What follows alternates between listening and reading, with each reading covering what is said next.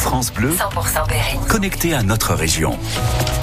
Ici, c'est France Bleu Berry. France Bleu Berry, nous sommes le samedi 3 février, il est 8h.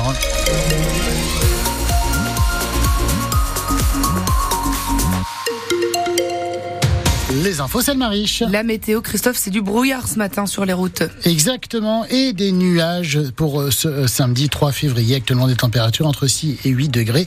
Et au plus haut de la journée, il fera entre 10 et 11 degrés.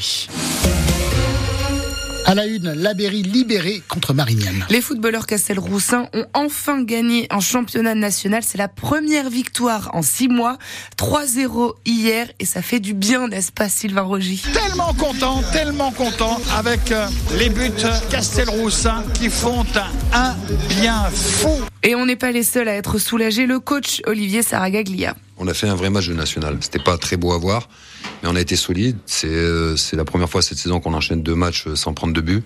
C'est la première fois qu'on marque trois buts. À Sedan, avec un groupe euh, sensiblement de la même qualité, la première année, bah, on gagnait les matchs comme ça. Et jusqu'au mois de février, on était la meilleure défense. Et on, a fini sixième du classement. Là, on, a fait plein de matchs où on a été séduisant, mais on n'a pas pris de points. Là, on n'a pas été séduisant, mais on a été volontaire. On s'est battu sur tous les ballons et euh, on a bien exploité les, situations qu'on a eues. D'habitude, dès qu'on fait une petite erreur ou dès qu'on est un peu moins bien, ben on est puni. Là, on n'a pas été puni ce soir et on en a profité derrière. Mais on a fait un vrai match d'homme, un vrai match de guerrier, à l'image de ce qu'on a fait à Niort. Après, l'absence d'Antoine nous a, nous a été préjudiciable dans, dans l'utilisation du ballon, mais on s'en est bien sorti. La victoire contre Marignane hier ne permet pourtant pas de remonter au classement. Ce matin, la Berry est toujours 16e sur 18 et donc relégable, mais à seulement 4 points du premier non relégable à Vranches. La semaine prochaine, les Castelroussins seront de déplacement à Dijon, 5e du classement.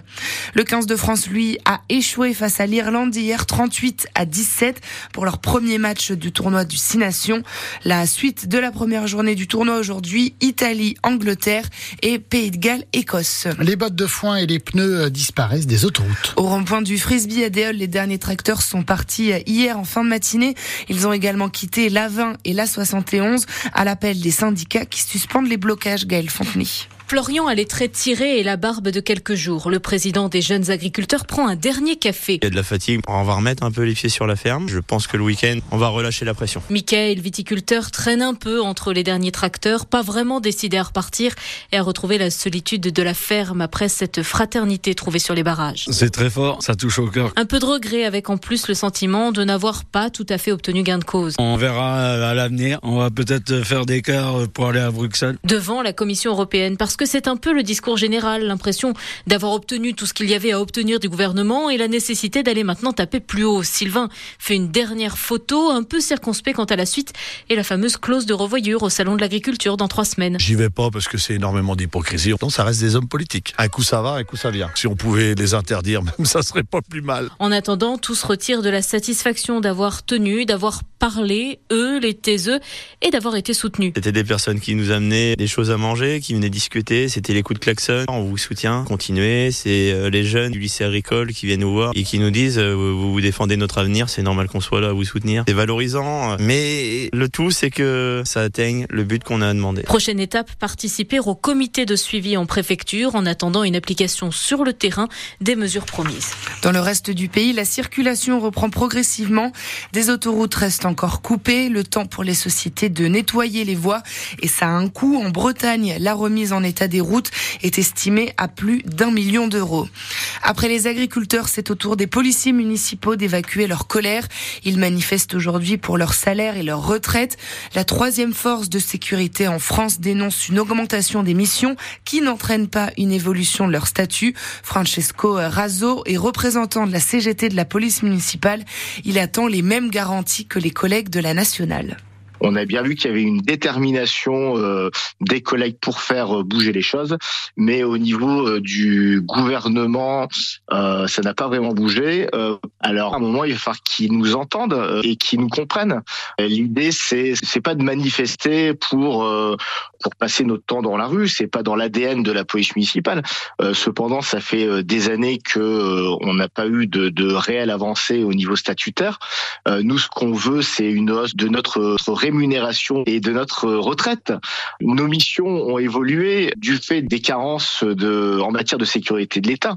Donc les collectivités ont dû augmenter leur effectif de police municipale pour pallier à la police nationale et à la gendarmerie. Des rassemblements sont donc prévus cet après-midi à 14h devant les préfectures de région. La police qui recrute des adjoints à Châteauroux, une caravane de recrutement répondra à vos questions sur la place de la République toute la journée. Des informations sur le concours, les dates, les conditions de participation. Pour postuler, pas besoin de diplôme, il faut avoir entre 18 et 30 ans et la nationalité française. Une enquête ouverte par le parquet antiterroriste après la mort de deux Français en Ukraine. Deux humanitaires ont été tués jeudi dans le sud de l'Ukraine par un bombardement russe. Un acte de barbarie de la part de Moscou dénonce la France. Trois autres ressortissants ont également été blessés. Les futurs étudiants ont rendez-vous à Bourges et au Blanc aujourd'hui pour trouver leur formation. À Bourges, le CFAI Centre Val de Loire ouvre ses portes. Présentation des métiers de l'industrie de toute la région. Cursus en alternance également et visite des lieux sont prévues. Au Blanc, ce sont les portes ouvertes de l'Institut de formation du centre hospitalier. L'occasion de découvrir les formations d'infirmiers, d'aides-soignants et encore euh, d'ambulanciers. Les élèves seront accueillis sur place par les équipes, les étudiants et les élèves qui répondront à toutes leurs questions. Le salon du livre jeunesse à Issoudun remettra ses prix cet après-midi. Rendez-vous à 15h au centre culturel Albert Camus. Avant, les auteurs et les illustrateurs seront présents pour rencontrer le public dès 10h. Ce matin également, un concert en latin en latin pour les petits, c'est à 9h45. Le salon du livre jeunesse à Issoudun qui continue également demain. Une rencontre exclusive avec Christophe de Chavannes à la librairie Bifurcation à Bourges cet après-midi.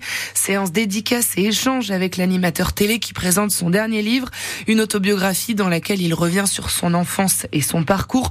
Christophe de Chavannes qui était l'invité de Simon Hins cette semaine. Vous retrouvez un extrait de l'interview ce matin dans France Bleu Berry fait.